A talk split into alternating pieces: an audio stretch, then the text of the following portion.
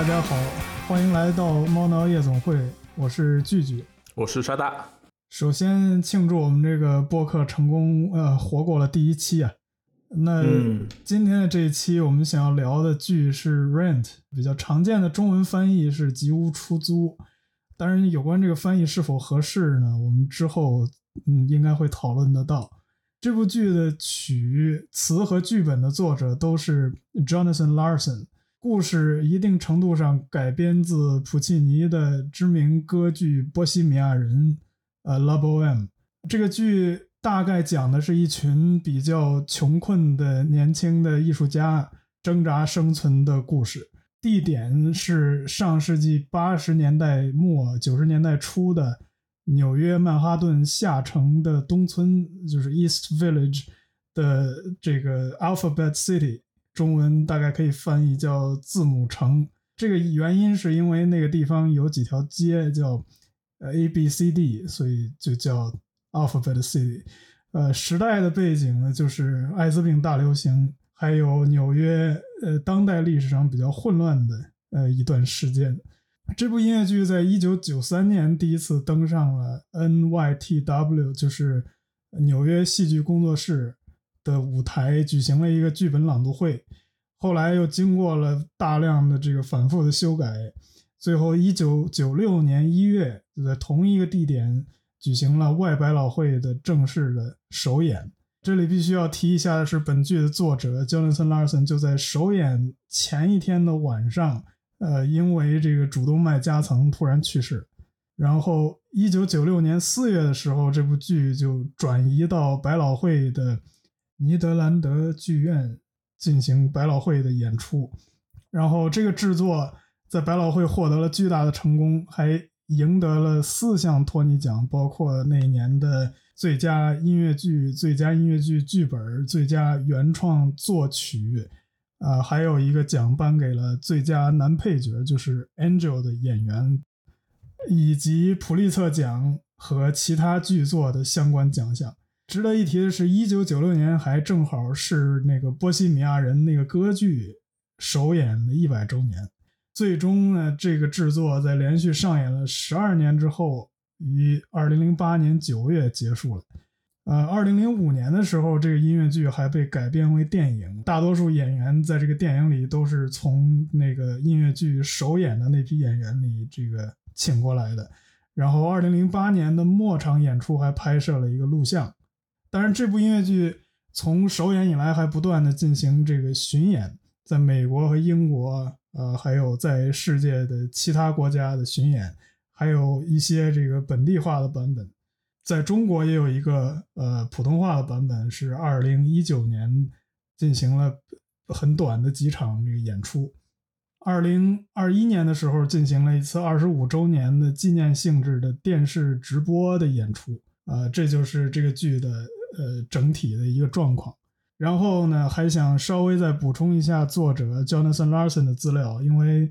呃，我想我们这期节目这个关于他本人可能也会聊到很多。Jonathan Larson 是一九六零年出生在美国纽约的，呃，他是一个犹太人，然后他很小的时候就这个表现出这个对音乐的兴趣，然后他后来在纽约州的 a l d e f i University 读表演的本科。然后在这个就读期间呢，他也进行一些呃戏剧的创作，就是就对这个创作也产生了呃很强烈的兴趣。一九八二年毕业之后，直到他去世之前，呃，他创作了几部比较主要的作品，一个是一九八三年开始创作的，叫做《Superbia》，呃，是一部反乌托邦题材的，就是跟那个。一九八四这个小说呃比较相关的一部作品，这部作品没有最后没有登上舞台。然后呢，他又在一九九一年的时候写了一部根据自己的经历创作的自传性质的一个叫做《Tick Tick Boom》，呃，一开始是一个单人的音乐脱口秀，后来又在他去世之后改编成一个三人的音乐剧。同时，他还接了很多的这个其他的活儿，就比如说他写过一个。音乐剧的作曲，那个剧叫做《J.P. Morgan Saves the Nation》，还有一些广告的音乐，包括他还给那个就很有名的一个儿童电视节目叫《芝麻街》（Sesame Street），呃，也写过音乐。然后后来他还写过这个一个儿童的节目啊等等。最后他创作了他最为人知的作品，就是《Rent》。那么接下来，首先还是先来打分吧。那沙大，你这个剧你打多少？这个剧我会给他打八点五分。OK，我也觉得这个我应该会给八分吧。我没有想到还可以打零点五，不过 是这个意思。其实就象征意义的比较多一点，优缺点都有其实。然后可能后面会后续后续提到，而且我对这个剧还有一个滤镜，因为我在大学阶段还制作人还以及演员还参与过这个剧的一个排演的工作，所以对这个剧还是很有感情的。那要不你先来说说你对这个剧印象最深、感触最深的地方是什么？嗯，这个剧给我印象最深的一点就是它题材上的一个与众不同，它是一个非常与时代接轨、非常接地气、非常真实的一部反映社会问题的作品。就是你如果去反思那个时候的百老汇，包括现在的百老汇，很少出现一部这样的反映。当代社会问题的一部作品，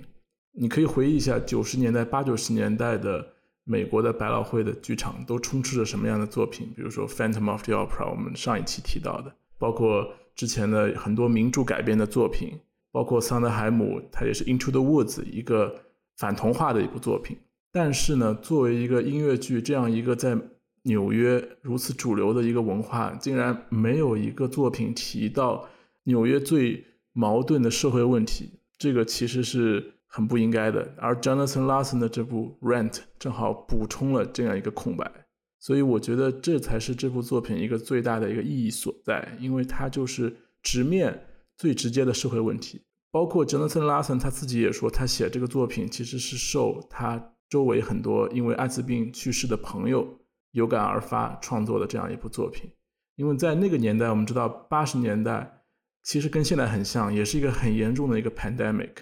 在同性恋群体、性少数群体里面，这个艾滋病就像一个我们看不见摸不着的一个魔鬼在四处的潜伏。而且那个年代比我们现在更可怕的一点：一，它没有药物；二，它没有疫苗；三，科技不发达；四，还有很多保守的一个势力在不断的污名化这个群体，然后试图用一种反科学的方式去解解释这个。疾病的发生，所以从当时的这个社会氛围来说，其实艾滋病是非常可怕的，比远远我觉得对人对某一些群体的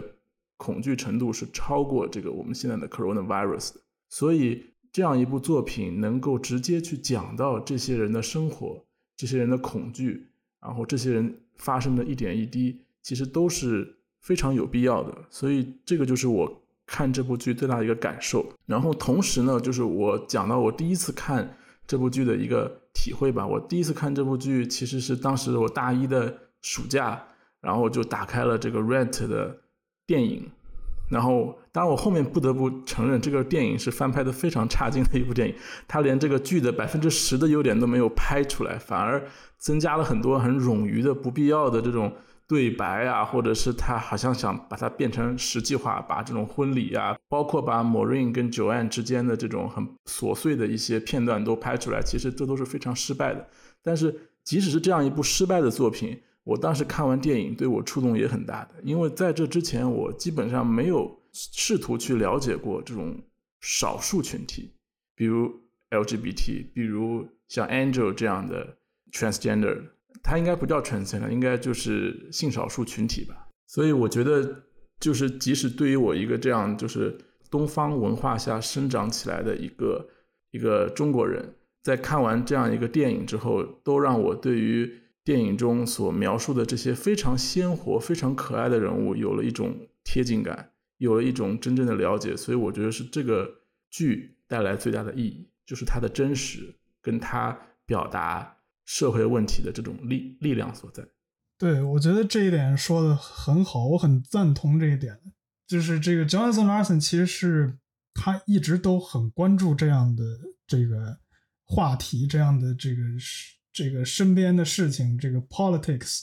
呃，还有就是人们的生活这这些内容，他一直是很感兴趣。呃，前面提到他在读这个呃读本科的时候，他的专业是表演，但是他就是他们学校有一个很有意思的这个传统，就是他们有一个 cabaret，一个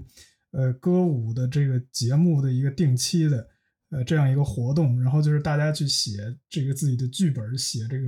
歌，然后上去表演。他就是我想这个很大程度上是他在这个期间受到的锻炼和这个。呃，不断的这个反馈也引起了他很多对呃创作呃戏剧作品的兴趣。在这个期间，就是根据他的朋友后来接受采访啊，包括回忆，还有以前留下来的资料，他已经在创作很多就是跟时事相关的内容。然后他后来又去写那个一九八四，就是 Super Superbia 的第一部音乐剧作品。其实那个东西他也是很怎么说呢？虽然也有这个考虑，因为当时一九八三年嘛，就是他想赶在一九八四年的时候，呃，去写这样一个东西。但是就是他最后写出的那个作品，其实里边还是融合了很多对当时的思考。因为他就一九八四，我们知道里边有一个概念叫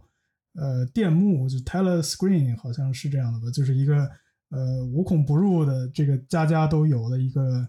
那样的一个设备，然后双向的一个监视，然后在他的那个音乐剧的作品里也有一个很类似的概念。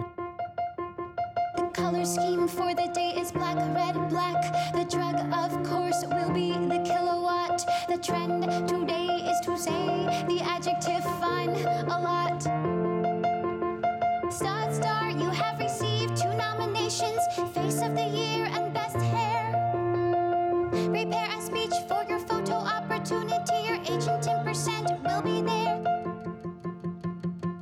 因为当时我们知道他是，呃，正好是叫做 MTV Generation，就是这个音乐、这个电视，呃，这些这个大众媒体这个兴起，呃，蓬勃发展的一个时期。那于是他就想到，这个人们的这个注意力会被，对生活的思考，对这个注意力都会被这些这个表面的，呃，很喧嚣的这个。荧幕的做东西被吸引走，那么人们就实际上丢失了这个对这个自己感情的这些思考和体验。就是这个倒是他成了他的那个 Superbia 作品里边这个比较主线的想要表达的一个想法。就我们可以其实从他的呃留存下来的虽然为数不多，但是都很精彩的几个作品里就可以看出来，他是一个很关注。社会很关注这些呃这些问题的人，而且他同时他还很关注自己身边的人。就是你说到这个 Superbia，我去查了一下它的剧情，当然他改过很多遍。就是我看他第一版的剧情，他让我想到了《黑镜》的一集，就是英剧《黑镜》的一集。它就是讲好像有内外城。两个城，然后他的男主女主分别是两个城里面的一个城呢，好像是这种过度娱乐化的，要把自己包装起来，要表演给别人看，然后另外一个城又是另外一个身份，然后这个完全是我们现在你可以说我们被 TikTok 被这种网络直播被这种东西完全可以带入到这个剧情里面。对他这个 setting 其实跟。这个 setting 跟那个一九八四当然也有有关系了，然后其实跟另外一部反乌托邦小说很有名的叫《美丽新世界》。嗯，美丽新世界，我觉得跟那个是更像的，因为那部小说就比较强调这个呃过度的娱乐化，来这个让人就是呃失去自己这个生活的意义的这种，在这个里边，所以是很有趣的。我记得当时他好像是要向 George Orwell 那边去申请一九八四年演，但是 George Orwell 拒绝了。不知道出于什么原因，可能觉得他资历太浅，还是是 George Orwell 拒绝，还是是这样的，是这样的，就是当时那个，因为一九八四，他想做这音乐剧，但是因为他们已经把授权给一个电影了，当年有一个电影一九八四，所以他们就那个版权持有方他就比较倾向于说，那我们拍这个电影就是不要，而且当然也，我想可能也有这样的考虑吧，就是。Jonathan Larson 是一个完全没有听说过的一个没有任何作品，刚刚大学毕业的一个人，可以理解。人家对，就是对他们就更感兴趣于那个。但是实际上，你去看后来大家去呃发掘呃乔纳森·拉尔森的手稿，这个《Superbia》这个剧还是很有意思。呃，其实可以提一下，就是在 Jonathan Larson 去世之后，他的家人把他的所有就是留下来的这些资料、他的书，呃，他写的这些谱子。呃，什么剧本啊，包括这个各种的手稿，还有包括他的电脑，应该是他的那个硬盘，还有很多存储这个资料，都捐给了呃美国国会图书馆。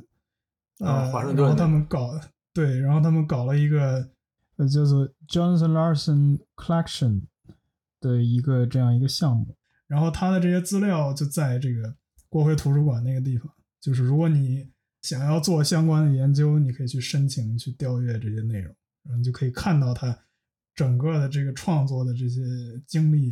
比如说，Rent 一版一版一版的这样改下来，很多份的这个这个剧本的这个草稿是怎样一步一步的这个变出来的。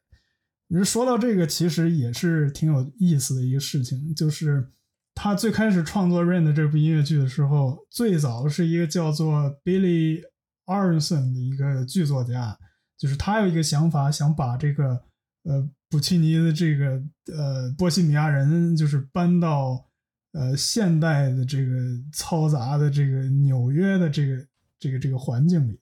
然后后来两个人就开始合作的去做这个。那么最早的那个版本里边，其实如果你去看的话，所有的角色都是白人。然后这个所有的男性角色都是呃异性恋的，然后咪咪好像是一个雕塑家的一个形象，就不是这个夜总会的脱衣舞的这个表演的演员。然后没有人是艾滋病患者，呃，是这样的一个故事。当然呢，就是很大程度上他是在呃呃 follow 这个呃波西米亚人的剧情了。然后就像你刚才说的，就是这个创作大概进行到这个地方，就是就逐渐的停顿下来。然后詹森·拉森就去做其他的事情了。后来就是他重新拾起这个项目的原因是什么？是他听说了自己的朋友里有一些人得了艾滋病，然后他开始就是关注到这个这个情况。就是当时其实是一个，如果你去看这个当时人。呃，留下来的一些资料，包括回忆，你就发现它其实是一个很惨的一个、很可怕呃的一个一个一个场景。因为当时的这个艾滋的这个 pandemic，呃，是就像你刚才说的，既没有药，也不清楚这个病的来源，然后也没有疫苗，呃，就是很大程度上大家都是在这个恐慌之中，呃，然后因为它的传播方式，所以。呃，就是很多人都以为他是单单的在攻击呃这个性少数的群体，当然还有就是因为这个使用毒品导致的这个通过比如说针头啊之类的导致的感染也有很多，但是就大家这个好像默认都觉得这个生活没问题的。呃，正派人是不会得这样的病的，就是有这样一种歧视的这个想法在里边。但是直到他后来，呃，传播到了整个人口，就是不管你是不是所谓的在生活作风上有问题的人，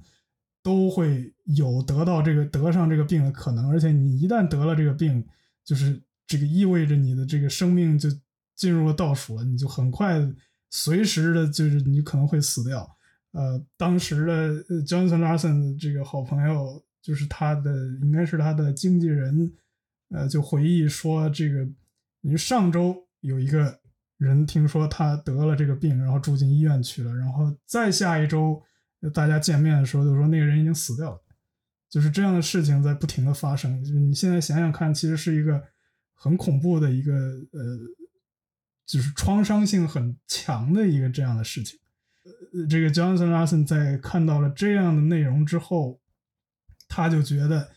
呃，就是我有必要去写一些，我有必要去写一个作品，去传达出一个这个，就是大家应该关注这个事情。这样有这样的一批人，就是他们是非常呃热爱生活的这样的一批人，呃，他们的故事就是不应该这样，就大家应该就是他怀着这样的想法，就是再次重新拾起了 Rent 这个这个这个项目，就是去创作。所以你可以看到，他其实呃在写这些东西的时候是有这种很强的，可以说是使命感在里边的，就是他是要传达一些这个自己的想法的，而不是说他只是简单的我因为我要。呃，维持生计啊，或者是我就是这个炫按照这个非常技术的这个方式去创作一个作品，而是他有一个很强的动力在背后。我想这个也是他为什么能写出这个这样感人的这个作品的很重要的原因。对，你就从这个剧的很多细节你就能看出来，就其实当时到后期是有药的，就是那个 AZT，就剧里面一直不停的提到那个 AZT，但是其实它也有毒副作用。就我看过当时的一个辩论，就是那个主持人一个老白男吧，请了一个嗯艾滋病人上来，然后艾滋病人就一直说啊我没有药，我没有治疗，然后说你不是有药吗？AZT，他说 It's too toxic to me，就是他可能他觉得他的副作用大于他能够带来的获益，所以嗯，就是其实当时的艾滋病的患者还是一他本身受着身体的伤害，第二他还要受这种社会的歧视。他这种污名化带来的这些问题，所以确实这个剧里面描述的很多点点滴滴，我相信是 Jonathan Larson 他跟他朋友的亲身体会。我觉得印象很深，《La Vie Boheme》当中唱到一半最高潮的时候，突然大大家的那个 beep 就响了，然后是 AZT time，吃药。对，就是他这个处理很有意思，就是我我们看的这个首演版，包括后面的版本，就是 Mimi 的那个 beep 响了。就是 AZT Time，他跟那个 Roger 说，结果到了那个 Fox 台，他放的那个你说的那个纪念版本，就是二零一七一八年吧，他二一年一九二一年二一年是哦对二二二一年的一个纪念版本，就是一群人的 beep 响，beeper 响。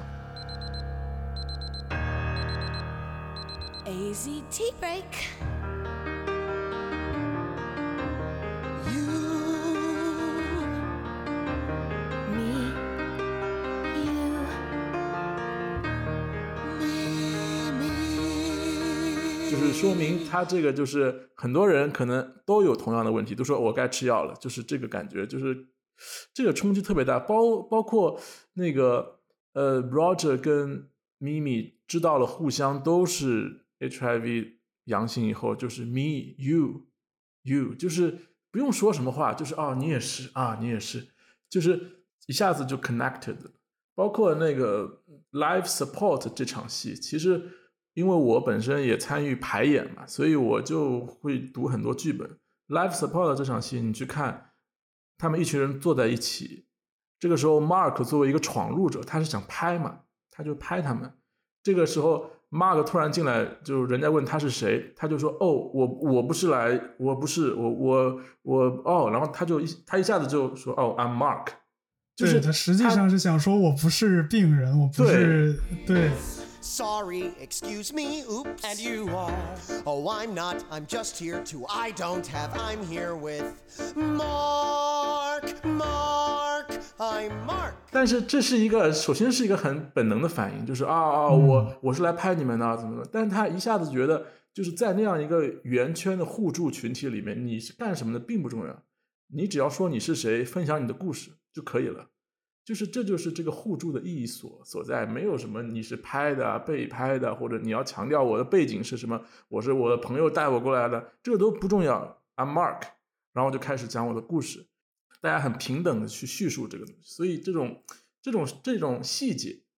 就带给给你一种非常鲜活的感觉。包括我我当我去年搬到纽约来以后，我才对这里面的很多事情有了一个更深的体会。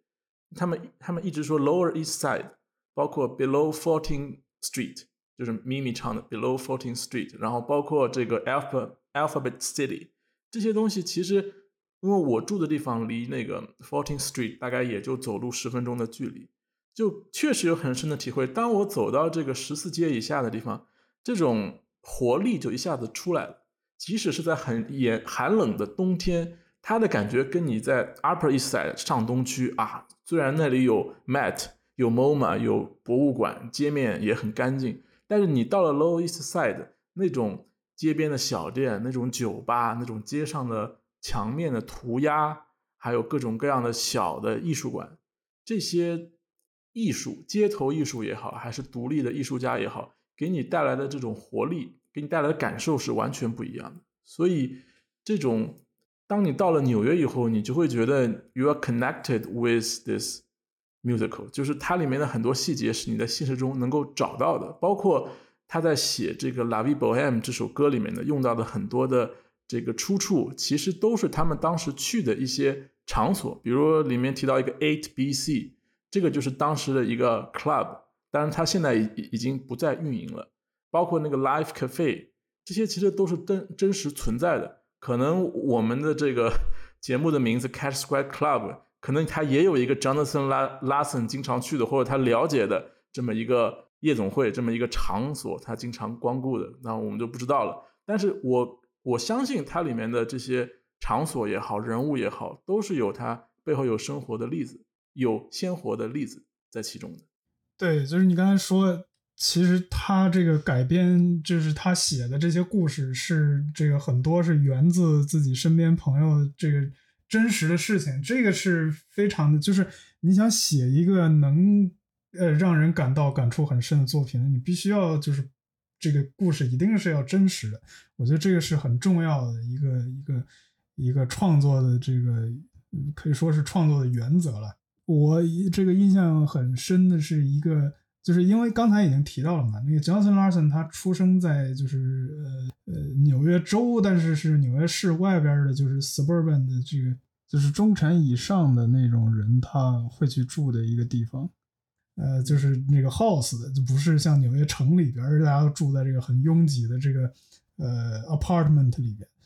就是他家是比较有钱的，而且他是。他是犹太人啊，但是这个类似于这个接受的是白人教育，他所在的这个大学，那个啊啊 d e f i University 也是在郊区的，就是远离城市的这样一个地方。虽然它是艺术学院，但是它实际上离这个纽约的这样一个艺术中心还是有一定的距离的。所以你看到他一开始最早就是这怎么讲，就是类似于下意识写出的这个作品，就比较呃比较主流。比较白人，对吧？这个呃异性恋的，然后没有去探查这个就跟这个艾滋病流行有关的这些内容，对吧？包括这个毒品之类的，就是其他内容也不是很涉及。但是你就是一旦他开始了解自己身边的人，就是他确定了他要写这样一作品之后，那么很快的这些内容就被添加进去。呃，我印象很深的一个地方就是。就是这个，就是也就是你刚才说的这个《Life Support》这首歌，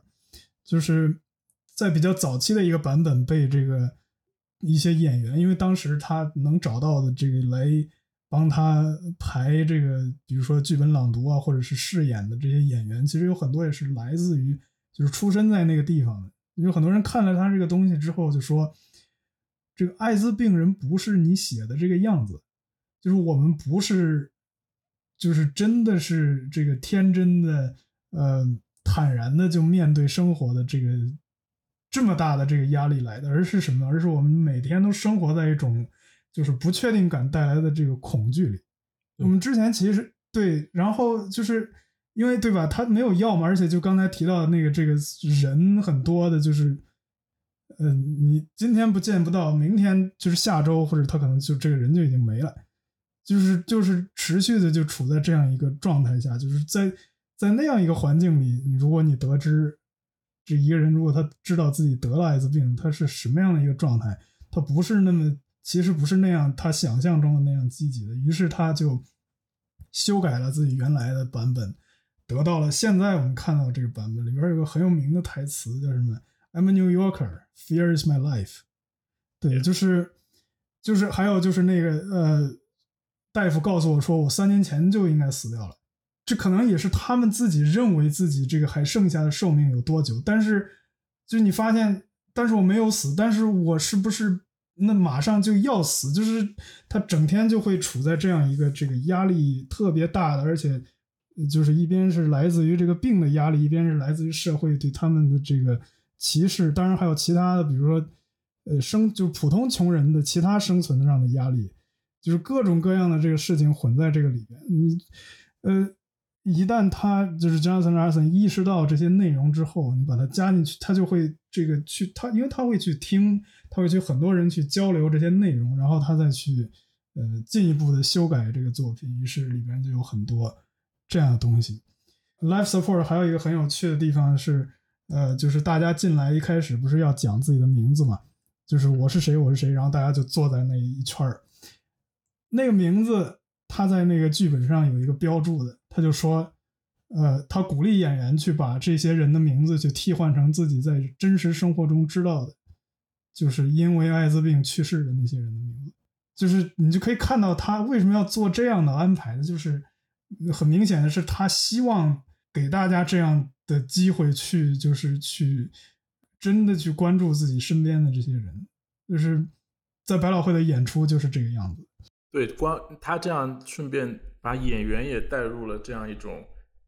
关注社会、关注议题的一个部分，不是说我光演一部剧而已，我是希望让所有演这部剧、看这部剧，然后包括我们去学演这部剧的人都能够体会到这样一部剧的精髓所在。包括你说的 life support 里面，还有就是，他就强调说，my T cells are low，就是我我 T cells，然后这个时候那个主要的那个主持人就问 how do you feel today，就是说你不要去关注报告单上的东西，你今天感觉好不好？这个就是你你你最真实的体会。My T cells are low. I regret that news. Okay? All right. But Gordon, how do you feel today? What do you mean? How do you feel today? Okay. 就是我觉得可能人到了那样一个地步，你去计较这个指标高了低了，可能对你来说都不是太重要，当然可能对医生来说很重要。但是你自己你要，就我觉得这是一个很真实的一种宽慰，或者真实的一种对待这种不治之症的当时的不治之症的这样一种态度。所以就是很心酸，但是也很真实。所以我觉得就是。就你，你有时候就可以反思到，就百老汇现在在没有 Jonathan Larson 之后，就堕落成什么样子？就是 pandemic 那么大一个事情发生了，已经过去那么多年，还没有一部能够反映这样的一个作品。你不要说 pandemic，就美国现在的这种社会矛盾，你你看看今年的新剧是什么？New York New York 这样一个好像怀旧的一个印象西湖一样的一个作品，包括。其他很多这种啊，这种作品，当然也不是说不好，但是为什么就不能够去直面这样的问题，拍一些真实的例子？包括像《Hamilton》这样一个优秀的作品，他也要假托这个开国国父们的一些事情去表达，好像啊，这个平权、自由这些事情，他也不会去真实的去讲这些。当然，《In the Heights》可能是一个类似的作品，但是它的深度明显是不及这个《Rent》。所以我觉得我们现代仍然需要这样的一部作品去表达这个社会的问题。因为音乐剧，我其实有时候反思，是不是有时候太苛责音乐剧了？因为音乐剧的诞生，可能你想最早的那个 Ziegfeld，去想那个啊歌 Gershwin 啊 Rogers Hammerstein，似乎都是去幻想一个理想的一个世界，是吧？男女谈恋爱，或者去讲一个名著，讲一个宏大的一个叙事。但是你其实就像小说，就像话剧，就像任何一个作品一样，它应该有表达社会议题的这么一个功能存在。所以《Rent》它最大的一个特点就是它填补了这个空白。我觉得在过去的音乐剧里面，我没有看到这样的类似的一个作品。未来至少现在后面也没有再出现过类似的作品。所以，呃，但是那个《Spring Awakening》是有这个潜质存在的。但是他仍然讲的是很久之前的事情，他其实不是在关注当下。对对对，就还是有点借古讽今的那个感觉。可能这是一种文艺或者是文人的一种清高，他总觉得我想要叫要借古讽今这样子比较高级。但是我觉得反而是真实的力量是比较更有力的。所以我是这个是我特别特别欣赏 Rent 的一点，因为我。正好前几天去看了这个 Anthony Rapp，就是他的主演，他的一个在 Off Broadway 的一个 monologue，就是一个独角戏，也是他一个人又唱又说，就讲他的生活中的一些故事，其实主要是两个故事，一个是他自己跟母亲的关系，另外一个就是讲的就是 Rent。他们当时就特别提到了，他们所有演员在得知 Jonathan Larson 去世了以后的那个第一反应，就是一个是悲伤，另外一个就是就是这个 asshole 这个人就就这么走了。就他有的时候就想，是不是他就是来把这件事情完成了以后，他就回去了？就是，嗯，可能老天就是安排他来完成这样一项伟大的工工作，然后他就走了。他们当时的还有一个想法就是，你就这么抛下我们就走了，我们怎么办？就是有一种这种感觉。就是所以我觉得确实是这个作品的是一个跨时代的的意义。我觉得还是需要现在的音乐剧创作者再去思考，从这个作品里面再去。寻找这个力量所在，我觉得对对，而且再回到刚才说的 life support，这个必须要提一下，life support 的原型是一个叫做 Friends Indeed 的一个组织啊，这个就是一个是一个真实存在的，就是艾滋病人的一个互助的这样一个这样一个组织，就是在当时的那个，现在回看起来其实是非常混乱的一个呃不作为的一个。这个应对这个应对这个艾滋病流行的这样一个环境里，就是这样很多的这个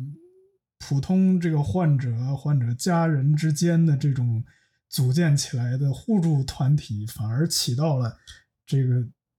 政府没有在做的那些事情这个重要的作用，扮演了很重要的角色，就是他们这个病人之间互相的去安慰彼此。去分享一些这个，呃，比如说这个一些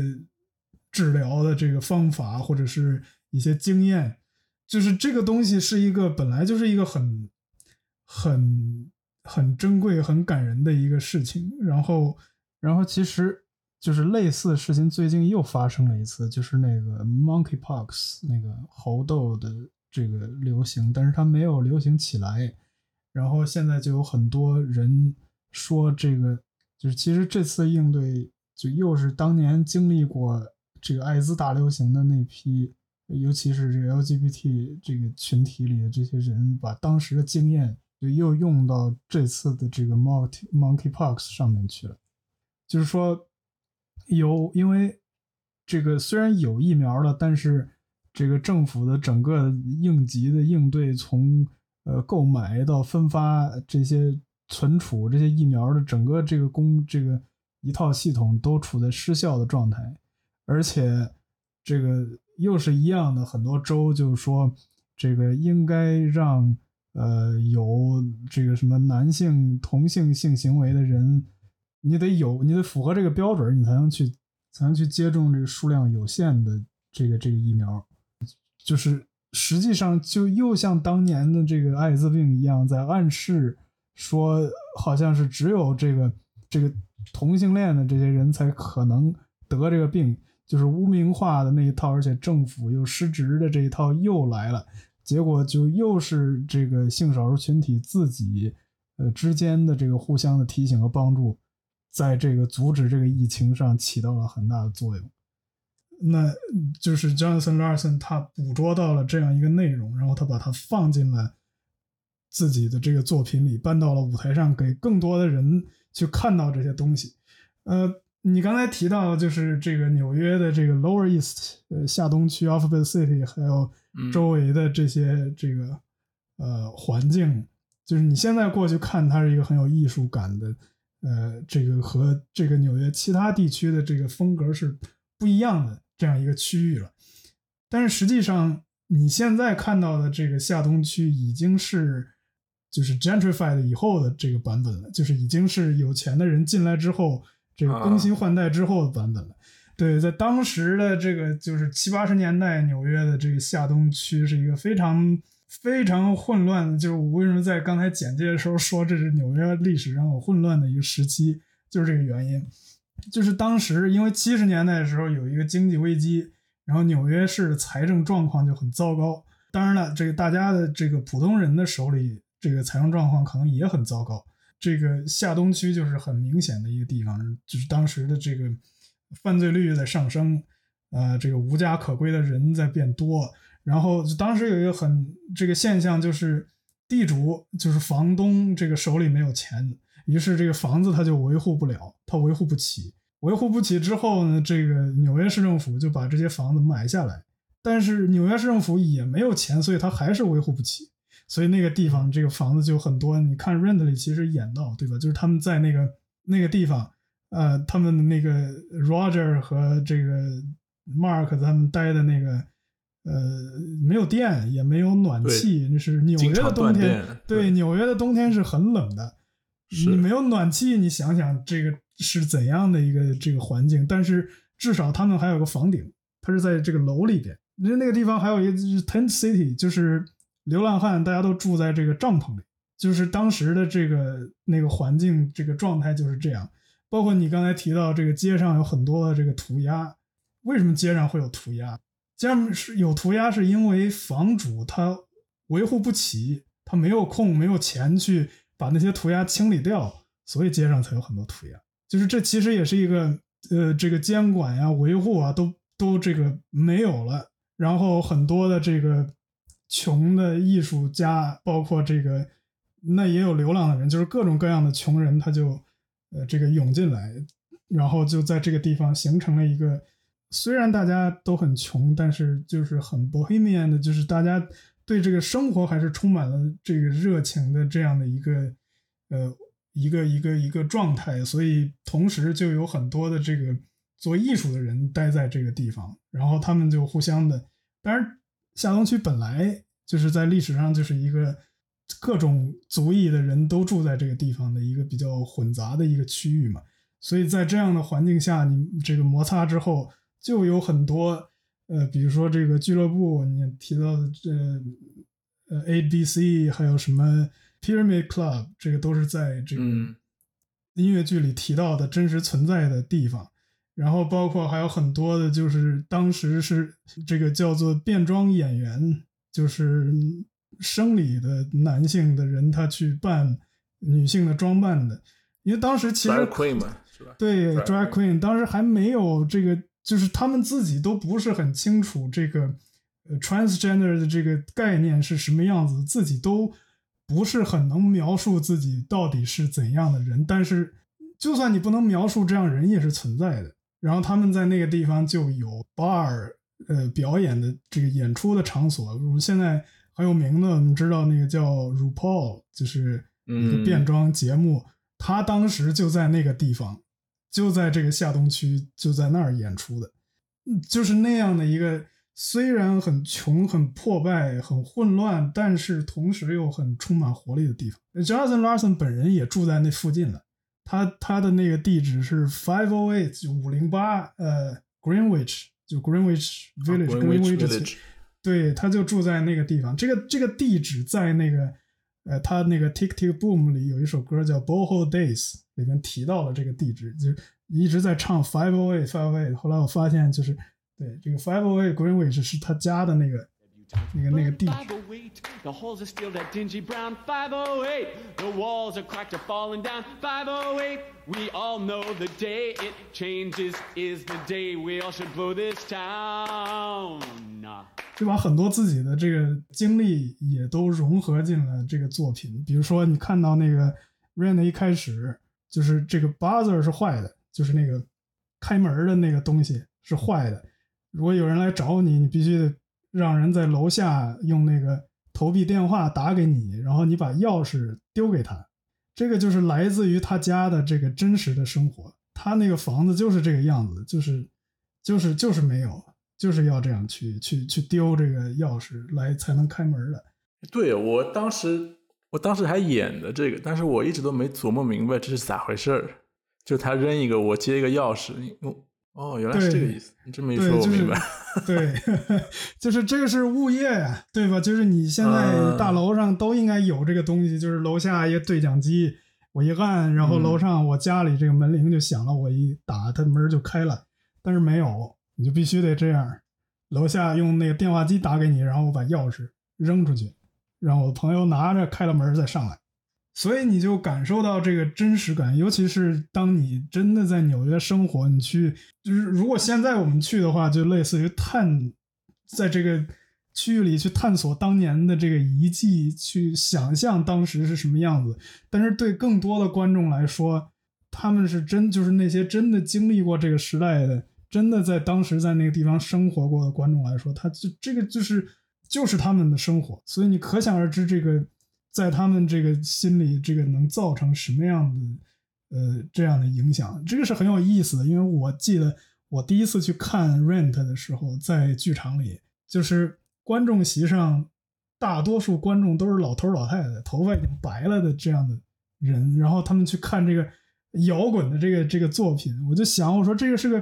这不是这帮老头老太太这么有精神，对吧？就是来看这样的东西。后来你想想，Jonathan Larson 是一九六零年出生的，如果他能活到现在，他就是六十岁了，就是这批观众的年龄。对对，所以其实是对这些人，他可能就是当年真的经历过这个 pandemic，在全国范围内的。然后，如果是他在纽约的话，他就可能真的是生活在那个地方过的人。就你可以想象。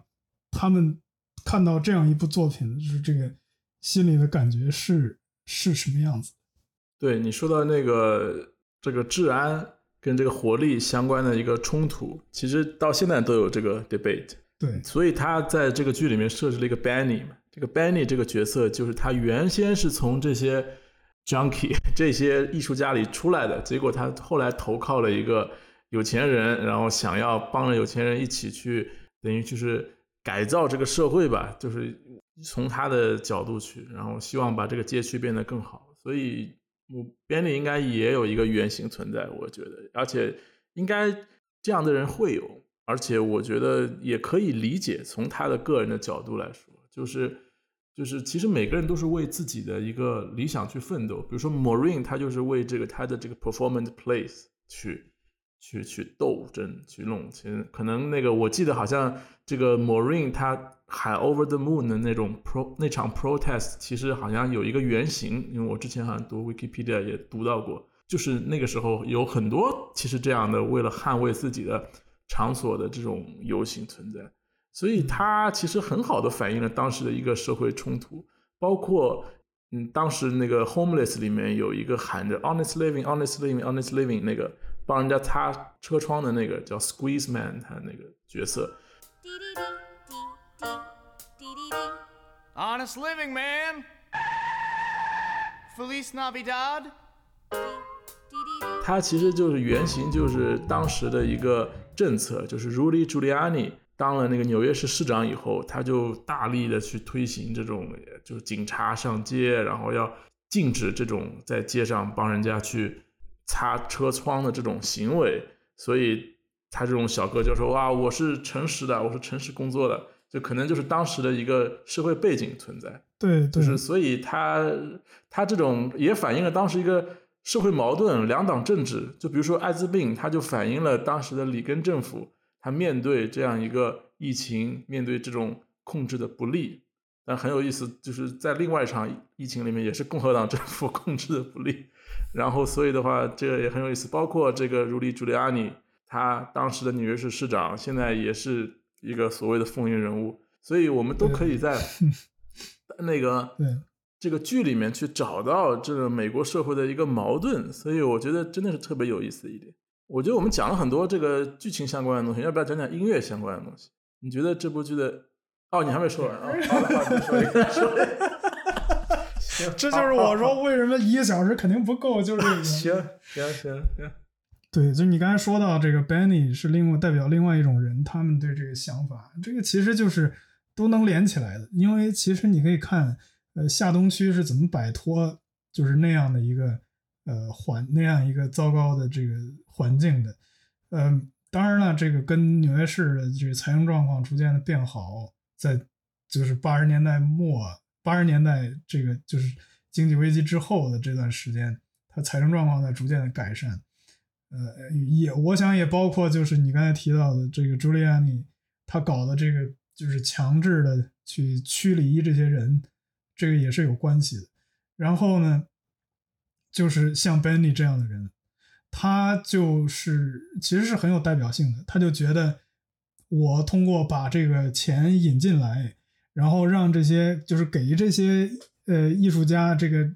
创作者们一个好的环境，就他一直在讲嘛，就是说我们有一个 U C，就是我们会就会给你建一个非常高级的一个一个一个艺术的这个创作的场地，然后你就在这里边，所以你们不要搞那个什么呃抗议了，就是 Maureen 搞的那种什么表演，就是破坏我的计划，让我的投资人就是很不开心，那就破坏我这个计划，最后导致的是大家都没好日子过。The beauty of a studio lets us do our work and get paid. With condos on the top, whose rent keeps open our shop. Just stop the protests and you'll have it made. 就是他他就觉得他是真心的认为这样的，但是我们也看到他的实，至少 Benny 在这个剧里的实践是失败的，但是其实很大程度上，这个下东区还是走了这条路，就是 gentrification，很多有钱的人住进来，然后去投资，去去，因为也有一些这个当地的艺术家，我们之前也提到有很多人，就是他出了名之后，他就有钱了之后，他就呃可能也要回馈性的去做一些这个，但是 gentrification 的问题是，你有钱人住进来，那没钱的人就要被赶出去，而不是他们就是被就地的安置，而是他们被清理到了其他的就是你看不到的地方。所以现在的这个下东区其实已经比较，至少比当年是要繁华的多了。我想这个当地的这个居民的这个富裕的程度也提高了，但是现在的这批居民还是当年的那批人嘛，就是有很多人他们可能在这个过程中就被呃无情的，就是被这个金钱的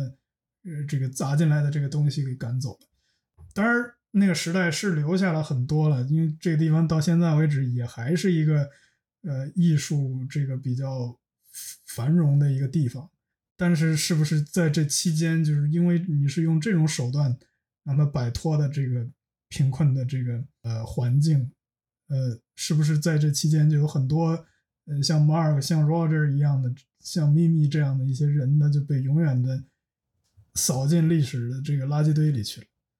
就是 Rent 他关注的这些事情，实际上就是真正的这个当地人的这个每一天要面对的这些真实的矛盾这些事情。对，